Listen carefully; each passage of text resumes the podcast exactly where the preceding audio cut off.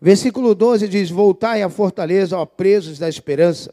Também hoje vos anuncio que vos restaurarei em dobro, porque curvei Judá para mim, enchi com Efraim o arco, suscitarei a teus filhos, ó Sião, contra os teus filhos, ó Grécia, e por-te-ei, ó Sião, com espada de um poderoso.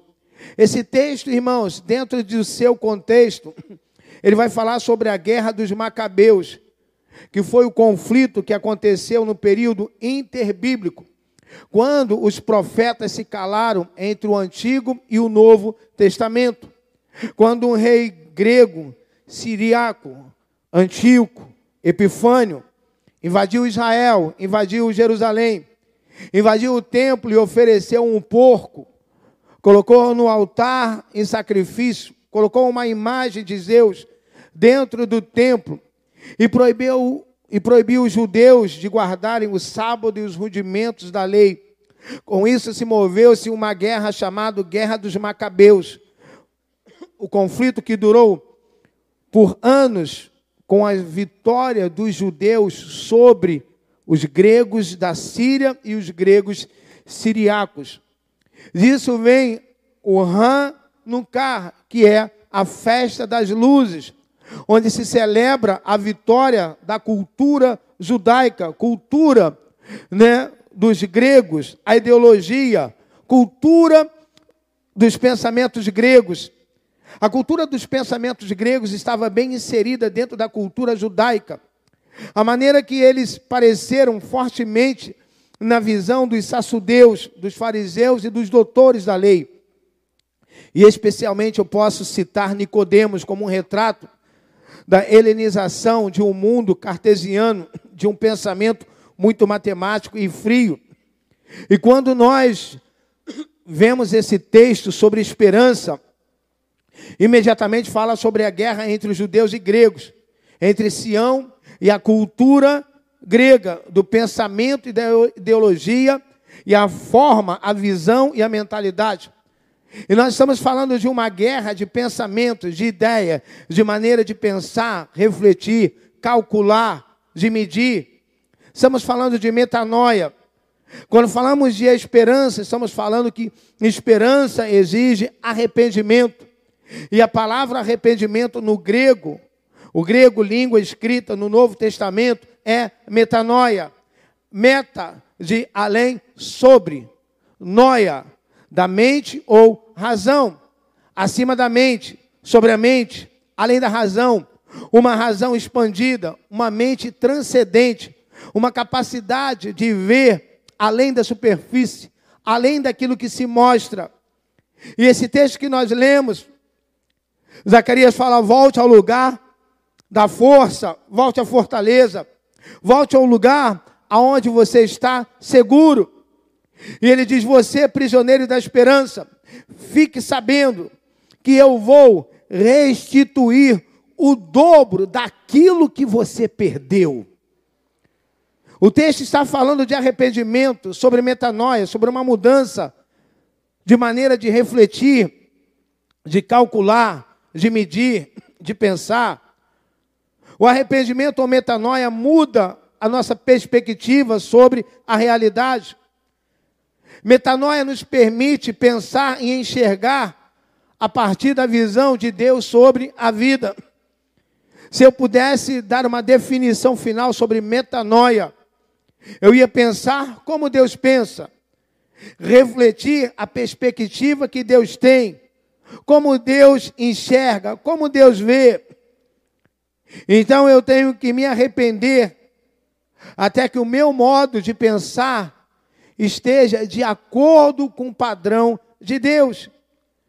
Então, arrependimento não é um ato único, é um ato contínuo. Metanoia não é um ato de você, ah, vou me converter, entregar minha vida a Jesus e depois nada mais. Quer dizer, irmãos, que essa conversão é falsa, ela não vai se sustentar, porque você precisa mudar o que está aqui na sua cabecinha, entre o que está aqui na sua mentalidade Isso significa andar em arrependimento, andar em metanoia. Então, metanoia é o arrependimento contínuo até que a minha razão seja de acordo com a minha nova natureza. Então, o instinto é DNA, é a parte de mim. É essencial estar dentro de mim, além da pele, estar no meu sangue, estar nas minhas aveias. Precisa estar correndo dentro de mim.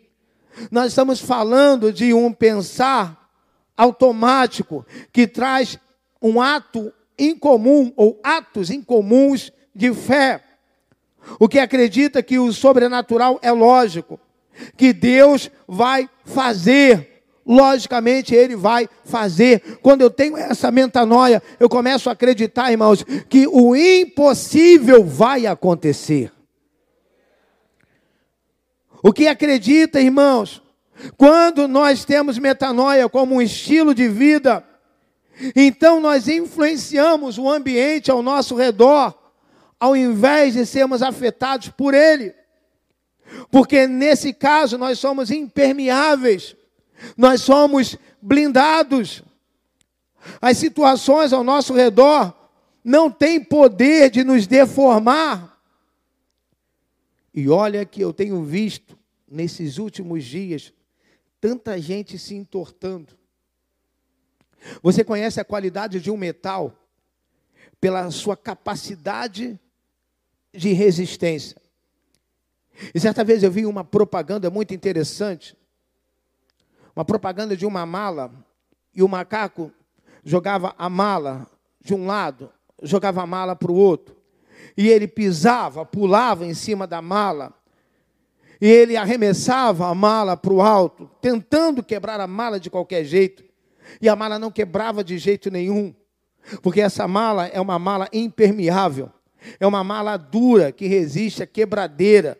Depois de jogada por todos os lados, ela ainda está inteira. Eu quero dizer que depois de tanta luta, de tanto problema, você está inteiro nessa noite. Nós temos um exemplo disso na Bíblia, de compararmos Ló e Abraão. Porque Abraão é chamado pai da fé. E Ló termina sua vida em Zoar. Lá, segundo Pedro, no capítulo 2, versículo 7, ele diz assim: Olha, e livrou o justo Ló, enfadado de uma vida dissoluta dos homens abomináveis, porque esse justo, habitando entre eles, afligia todos os dias a sua alma, por isso via e ouvia sobre as obras injustas. Pedro diz que Ló estava atribulado pela vida dissoluta daquelas pessoas perversas em Sodoma, mas ele não foi capaz de alterar o seu ambiente. Ele não conseguiu salvar a si mesmo e nem a sua família ele conseguiu levar com ele. Por vista suas duas filhas dormiu com ele. E aí nasceu Amon e Moabe. E talvez você conheça essa história. Abraão não. Abraão foi capaz de influenciar a realidade. Ele não somente salvou a si, ele salvou os que estavam com ele. Ele foi capaz de transformar, de modificar, de influenciar o meio. Assim também foi Isaac. Diz que ele semeou numa terra num momento de fome. E eu quero ler esse texto com você, eu quero ler a Bíblia hoje com você. Gênesis capítulo 26. Talvez se você não trouxe a sua Bíblia, vou pedir para colocar todos os versículos aqui no, no telão, na, na Almeida Fiel e Corrigida. Gênesis 26, versículo 1 ao versículo 5 diz assim: E havia fome na terra, além da primeira fome que nos foi que foi nos dias de Abraão. Por isso foi Isaac Abimeleque, rei dos filisteus em Gerá. E apareceu-lhe o Senhor e disse: Não desças ao Egito, habita na terra que eu te disser. Peregrina nessa terra e serei contigo, te abençoarei, porque a ti e a tua descendência darei todas essas terras e confirmarei o juramento que tenho jurado a Abraão, teu pai. Multiplicarei a tua descendência como as estrelas dos céus, e darei à tua descendência todas essas terras, e por meio delas serão benditas todas as nações da terra, porquanto Abraão obedeceu a minha voz, guardou o meu, manda, o meu mandato, os meus preceitos, os meus estatutos e as minhas leis, e assim habitou Isaac em Gerar. Eu fiquei pensando esses dias, e ele ficou na terra da fome. Ele ficou no lugar aonde as coisas estavam difíceis. Às vezes a obediência é ficar onde existe problemas. Existe, existe situações de crise. E Isaac, ele avançou em prosperidade, segundo a Bíblia, em tempos de crise. Versículo 12 diz: E semeou Isaac naquela mesma terra, na terra da fome, na terra da crise, e colheu naquele mesmo ano, sem medidas, porque o Senhor o abençoava, e engrandeceu-se o homem, e ia enriquecendo, até que se tornou muito poderoso. Ei, nós estamos falando de um cenário hostil. Nós estamos falando de um cenário seco. Nós estamos falando de uma grande crise financeira, de um deserto seco. Estamos falando de fome. Estamos falando de um pior lugar. E Deus disse para ele: fica aí nesse lugar. E esse homem, a despeito das circunstâncias, a Bíblia diz que ele semeia na terra de fome. Ele planta contra o natural. Somente transcende além daquilo que lhe era tangível, palpável. Ele não enxergava, contudo, ele apostou naquilo e ele teve uma colheita sobrenatural, 100 por um. E a igreja, aonde está isso na história? Queridos, sabe, os mais milionários surgiram per capita diante de uma grande recessão, a grande depressão nos Estados Unidos, do que em qualquer outra época. Foi na pior recessão dos Estados Unidos. Entre 1929 a 1939 foi onde surgiu os maiores milionários. Mais milionários surgiram na América do que em qualquer outro tempo. A crise não é um momento para ninguém recuar. E como eu tenho visto nesse tempo pessoas recuando. Devemos ter em mente, irmãos, como obter progresso justo em meio à dificuldade. E eu digo justo, porque não podemos tomar proveito de maneira desonesta Nesse momento, tem gente se aproveitando da dor alheia para ganhar vantagens. E não é assim que se, se prospera. Nos dias de Neemias, lá no capítulo 5, os judeus usaram da crise para avançar à custa dos seus irmãos. Eles procuraram todas as oportunidades de ganho. Vamos ler a Bíblia. Olha, hoje você vai ler muito a Bíblia. Neemias capítulo 5, versículo 1.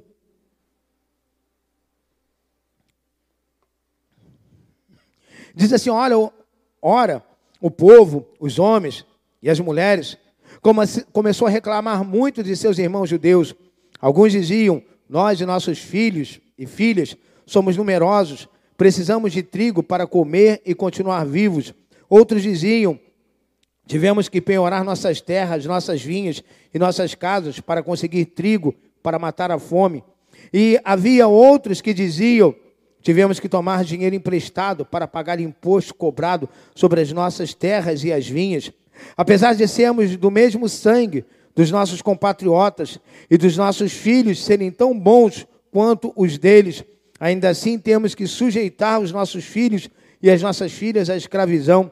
E de fato, Algumas de nossas filhas já foram entregues como escravas e não podemos fazer nada, pois as nossas terras e as nossas vinhas pertencem a outros. Deixa eu lhe explicar o texto, a crise, a luta, a fome. Existia dificuldade.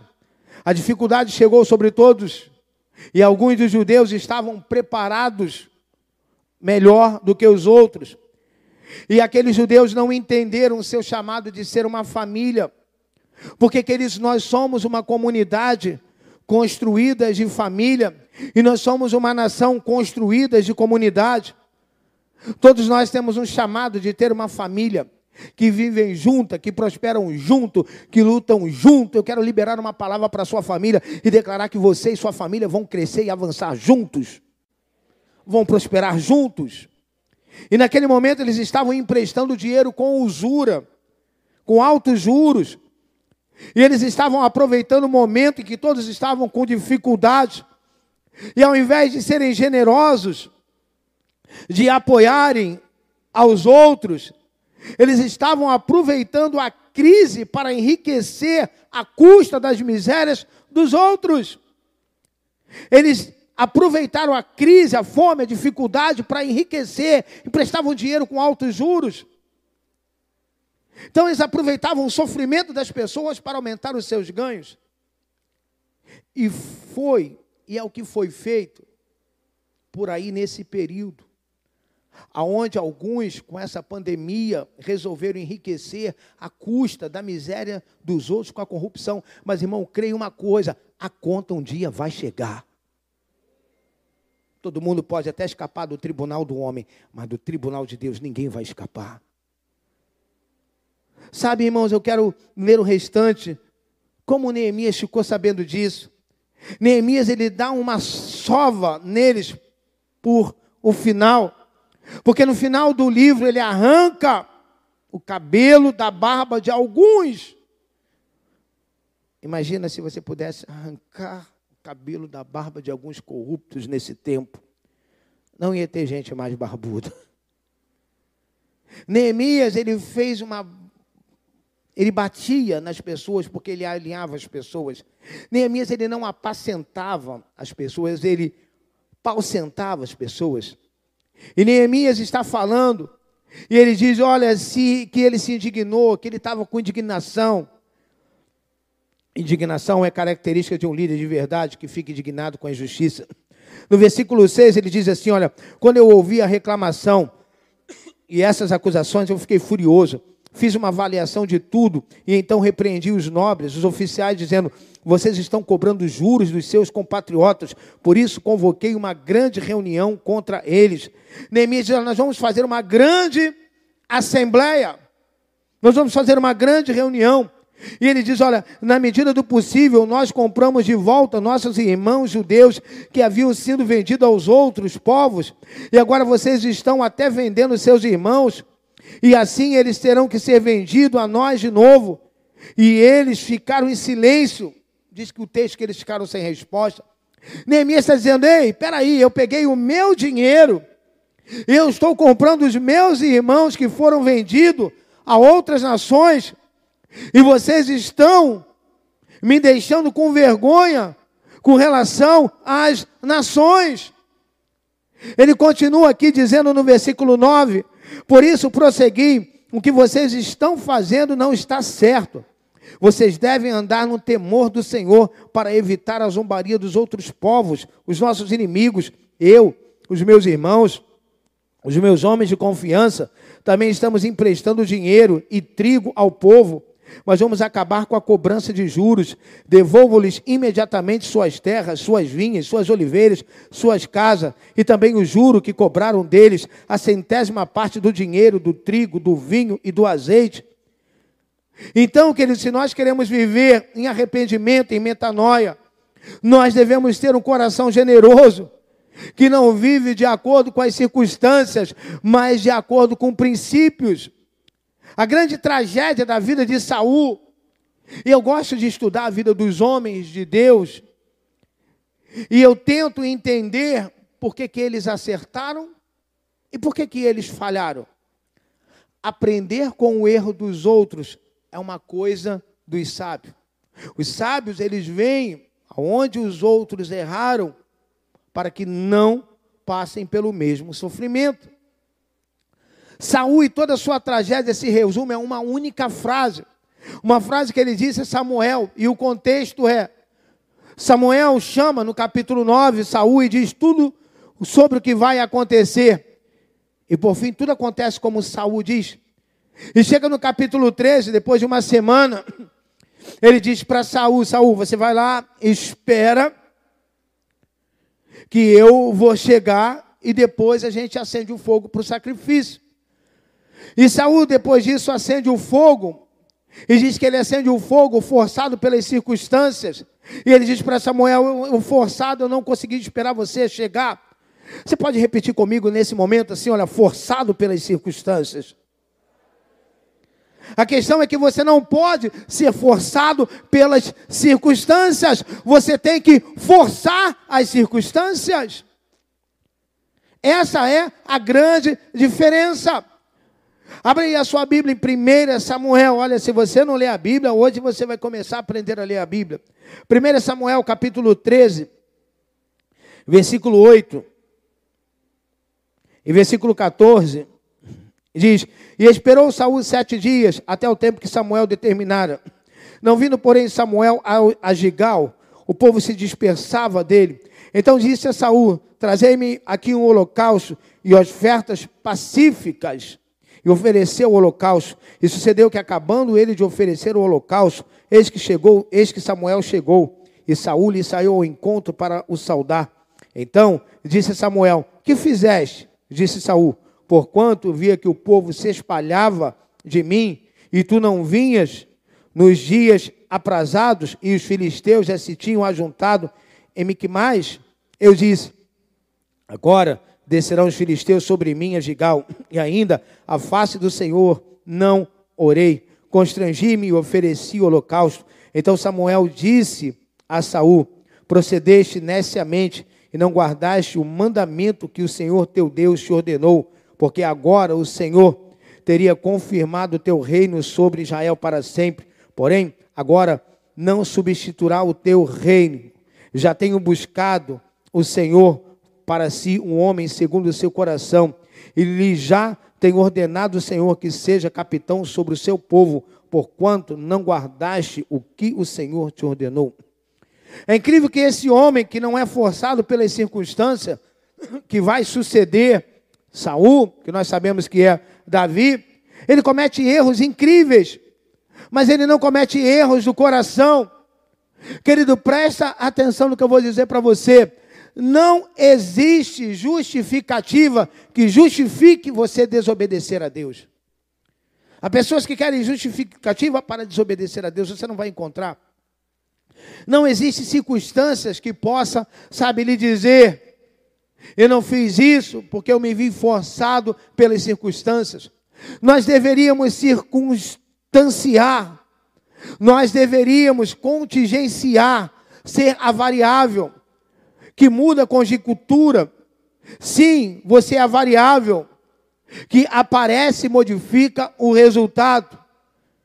Talvez era tudo, tinha tudo para dar errado, até que você chegou, você entrou naquele lugar, você se posicionou e a coisa melhorou.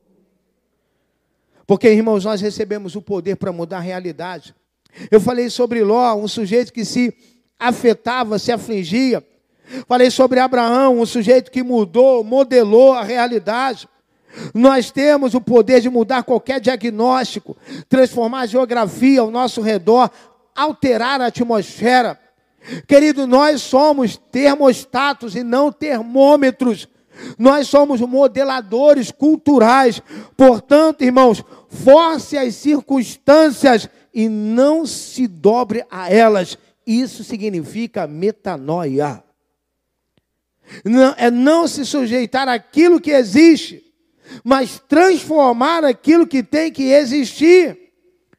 Nós deveríamos provocar uma mudança atmosférica aonde quer que nós possamos chegar. O ambiente ao nosso redor deveria ser temperado, porque a Bíblia diz que nós somos sal da. Então nós teríamos que temperar o ambiente. Se somos luz do mundo, Deveríamos trazer luz no lugar mais escuro. Ao invés de ficar se queixando que as coisas estão ruins, deveríamos ser soluções para essas coisas ruins. Eu sei que isso é um trabalho árduo, não é leve de ser feito, Por isso, irmãos, não é tão presente, tão frequente, porque é como dobrar metais difíceis com bigorna. Existe um trabalho duro, esforço, perseverança. Se manter na posição até que ela seja alterada. Não é uma coisa que você vai fazer de maneira leve ou suave. Isso vai exigir trabalho, vai exigir algo a mais. A resposta sempre virá. Mas por vezes ela não vem do modo como nós esperamos. Seu livramento vai chegar. Você crê que seu livramento vai chegar? Eu espero que quando seu livramento chegar, você esteja lá. Porque há muitas pessoas que perdem o melhor da parte porque não estão lá. Quem não desiste vai alcançar o que busca.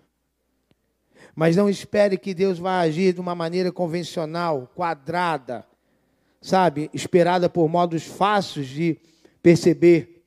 Deus se manifesta de várias formas, irmãos, e Ele é absolutamente surpreendente, Ele trabalha no turno da noite. Nós não deveríamos ter medo das circunstâncias, nós deveríamos repaginar, deveríamos entrar, sabe, num modo de moldar, de modelar a realidade, ao invés de se tornar maleáveis e circunstanciais. Pessoas que aderem àquilo que existe, é como a síndrome do camaleão. O camaleão, aonde ele chega, né, ele toma a cor, a maneira que as coisas que acontecem, ele não faz nenhuma diferença. Ele simplesmente se acomoda ao que existe. Sabe, querido, a fé cristã, fé cristã não é assim. Aonde ela chegou, ela se chocou com a realidade. Aonde a fé cristã chegou, ela transformou a realidade. E nós deveríamos ser assim, irmãos.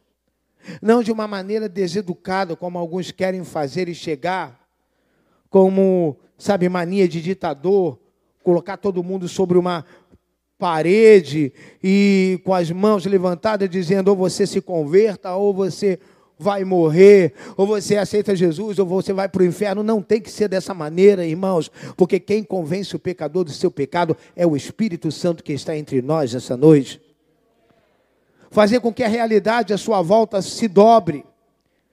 E eu quero dizer que ela vai se dobrar. Eu quero dizer que nós somos assim, modeladores culturais. Irmãos, a Bíblia tem tanto texto que me chama a atenção. Deus diz a Isaías: Isaías, eu vou estender novos céus e vou estender nova terra. E o contexto é: mas eu vou colocar as minhas palavras na tua boca, eu vou te cobrir com a sombra da minha destra. O que ele está dizendo, Isaías, eu vou modelar o mundo com o ministério profético. Ele tem uma maneira dramática de nos convencer a avançar a despeito da, da nossa existência. Irmão, eu fico admirado quando eu olho para Êxodo capítulo 14 e a Bíblia diz que Deus usou Faraó e os seus exércitos para empurrar os filhos de Israel a caminhar entre duas paredes de água no meio do Mar Vermelho. Imagine quando eles estavam ali na frente do mar. Querido, se não tivesse o exército de Faraó atrás, eles iam acampar ali e estariam ali até hoje. Recebe essa palavra que eu vou liberar para você nessa noite. Às vezes você está sendo empurrado por inimigos que Deus permitiu na sua vida para que você avance para o mar, porque Ele vai abrir o mar, e se o mar não abrir, se prepare para andar sobre as águas. Sabe, existem, irmãos, poderia citar vários textos aqui nessa noite, queridos.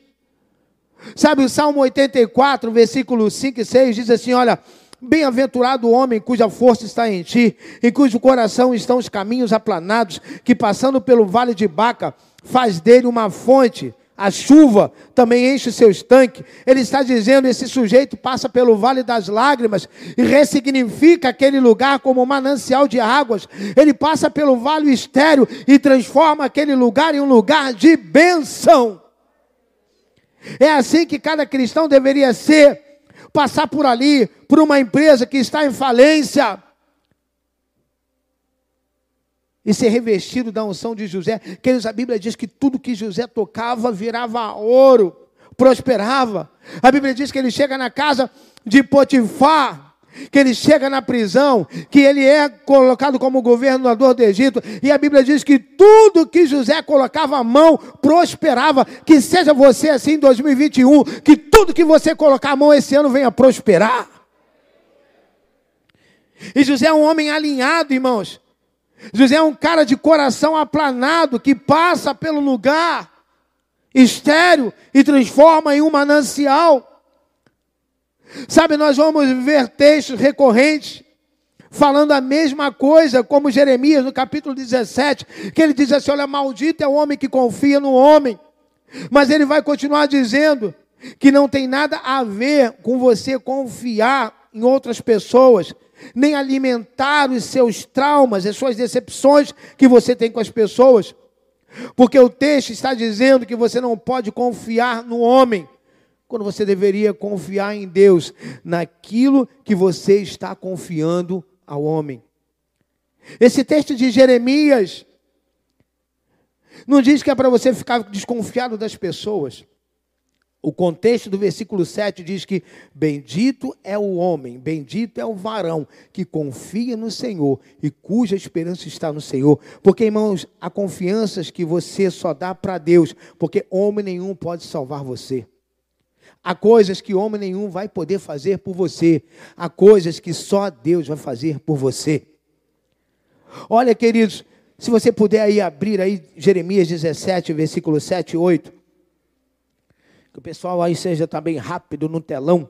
Diz assim, olha, bendito o homem que confia no Senhor e cuja esperança está, cuja esperança é o Senhor, porque será como árvore plantada junto às águas que estende as suas raízes para o ribeiro, não receia quando vem o calor, mas a sua folha fica verde, e no ano da sequidão não se fadiga e nem deixa de dar fruto. Querido, pode ter fome, pode ter seca, mas em 2021 você vai frutificar, você vai florescer, a coisa esse ano vai acontecer.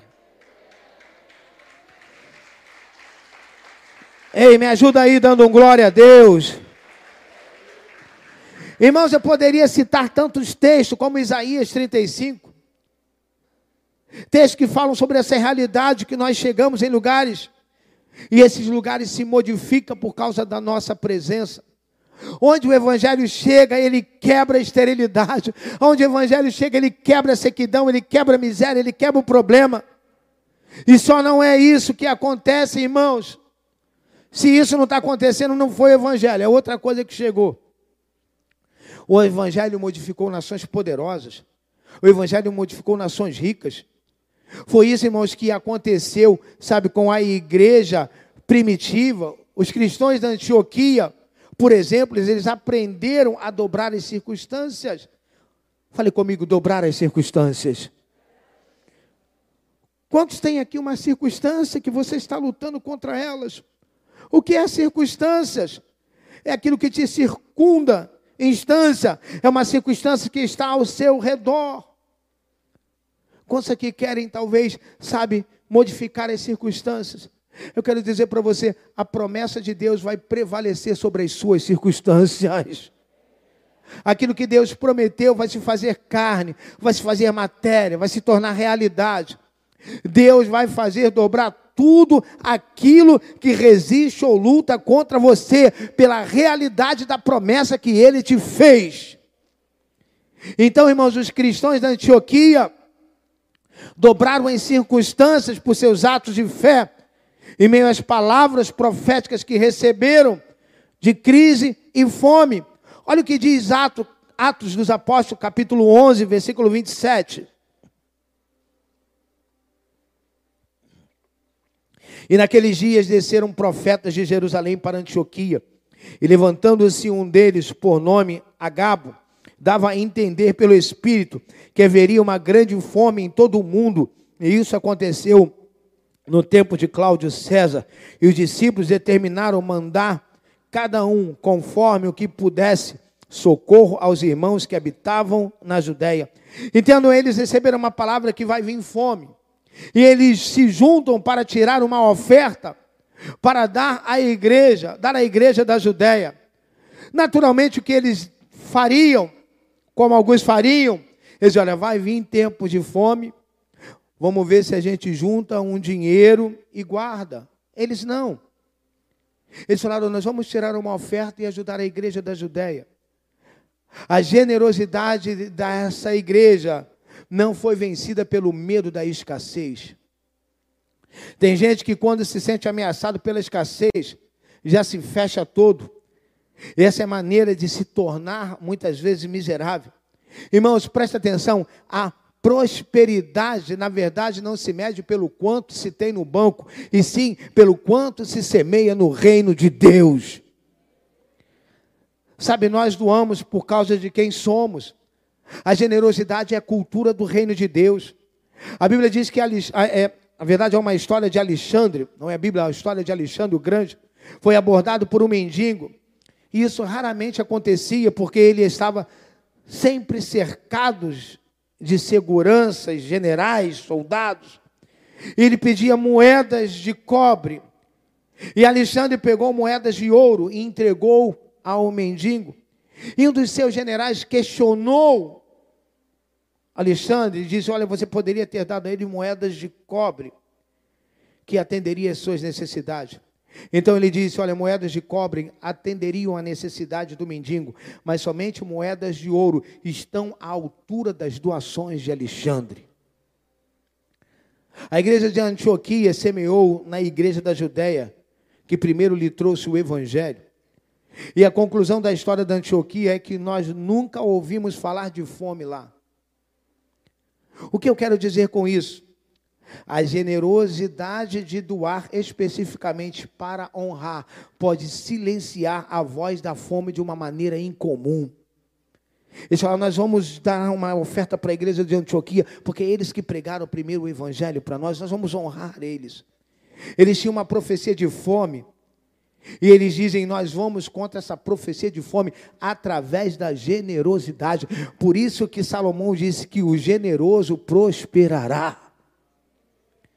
Nós temos que trabalhar com o espírito oposto, irmãos. Para o profeta, sabe, Zacarias, no texto que eu li, nós devemos voltar, ele diz, ao nosso lugar de força. Eu vi tanta gente fragilizada nesse tempo. Tanta gente falando, tanta gente se estressando, tanta gente se manifestando em um momento em que deveria parar, refletir, pensar, ouvir Deus. Que testemunho foi dado? Não era o mais acertado, porque aquela pessoa estava num momento de fraqueza, e nesse momento de fraqueza você deve ponderar, refletir. Porque se você não poderá, não refletir, não se calar, normalmente você se arrepende daquilo que você falou. Pessoas que se expressam, escrevem posts na, na, na internet. Vomitar não é uma coisa para ser feita publicamente. Algumas pessoas estão vomitando em público. Algumas pessoas estão usando as suas redes sociais para vomitar aquilo que não conseguiram, sabe, digerir, elas estão colocando para fora. Uma das coisas que me fez excluir meu Facebook foi exatamente isso. É muita gente vomitando muita coisa. O que Zacarias está dizendo é que esse lugar de força se chama esperança. É a mente da metanoia, é a esperança. Ele diz: voltar Voltai a fortaleza, prisioneiros da esperança, porque hoje vos anuncio que tudo o restituirei em dobro. O que Deus está prometendo é dupla porção. Então ele está dizendo: sem coragem pelas coisas que você perdeu. É bem contra o fluxo, é contra a corrente. Se encoraje por aquilo que você perdeu. Nesse momento, pense em alguma coisa que você perdeu e fique encorajado por isso, porque Deus está dizendo: Eu vou devolver em dobro as coisas que você perdeu. Hoje eu vim dizer para alguém aqui nessa noite: Deus vai te devolver em dobro tudo que você perdeu esses anos todos. Então, irmãos, os seus problemas são oportunidades de receber em dobro. Eu quero lhe dizer que esse é um tempo, querido, isso que eu vou liberar aqui é profético. Esse é um tempo de recuperar coisas perdidas. Porque Deus é especialista em restaurar as coisas de maneira que elas sejam melhores do que antes. Irmão, diga comigo, melhor do que antes. Diga mais uma vez, melhor do que antes. Por favor, a terceira vez, bem forte, melhor do que antes. Irmãos, o pessoal está falando aí no novo normal que você vai viver de máscara, andando totalmente afastado, que não pode abraçar. Ei, melhor do que antes. Essa palavra para você nessa noite, melhor do que antes. Eu estou querendo gerar um cenário e moldar realidade com você aqui nessa noite e dizer que nós não vamos ser moldados por esses engenheiros sociais que querem nos colocar dentro de uma caixinha e nos prender. Ei, melhor do que antes, melhor do que antes. Diga de novo, melhor do que antes. Nós não vamos viver esse novo normal. Deus fala, irmãos, lá no livro de Ageu, olha, a glória da segunda casa, a glória do segundo tempo, ele diz, olha, essa casa será melhor do que a primeira, porque essa é a natureza de Deus, fazer coisas melhores que as anteriores. Queridos, Deus tem poder de restaurar as coisas quebradas. Deus é especialista. Quando Ele não restaura, Ele restaura para um lugar melhor do que antes. Eu quero que você diga comigo de novo: melhor do que antes. Querido, isso precisa ficar gravado na sua vida melhor do que antes. Sabe, escreva lá no seu espelho. Então, eu estou pensando em botar essa frase lá no meu painel do meu carro, melhor do que antes, porque quando a coisa apertar, eu vou falar, vai ficar melhor do que antes. O que virá será melhor do que antes. Oh, eu estou desempregado. O emprego que você vai receber esse ano será melhor do que antes. O salário será melhor do que antes. O novo derramar do Espírito Santo será maior do que o Pentecoste. Irmãos, eu creio que a igreja dos últimos dias será mais poderosa do que a igreja de Atos dos Apóstolos. Olha, José disse aos seus irmãos: Vocês intentaram mal contra mim, mas Deus o tornou em bem. Diga comigo bem forte: Deus o tornou em bem. Diga comigo: Olha, Deus tornou o mal em bem. Transformou o mal em bem. Oh, querido, toda maldição contra a sua vida vai ser transformada em bem. Eu quero te lembrar que você está no ano da bênção dobrada. 2021 vai ser melhor do que antes. José, irmãos, parecia que tinha 13 anos infrutífero, porque ele passou 13 anos dentro de uma prisão. Parece que foram 13 anos de atraso na sua vida. Os 13 anos na vida de José o impulsionou para o seu lugar de promoção. Parece que você perdeu. Parece que para você foi um atraso. Mas o que parece um atraso para você está ali posicionando para um lugar de restauração.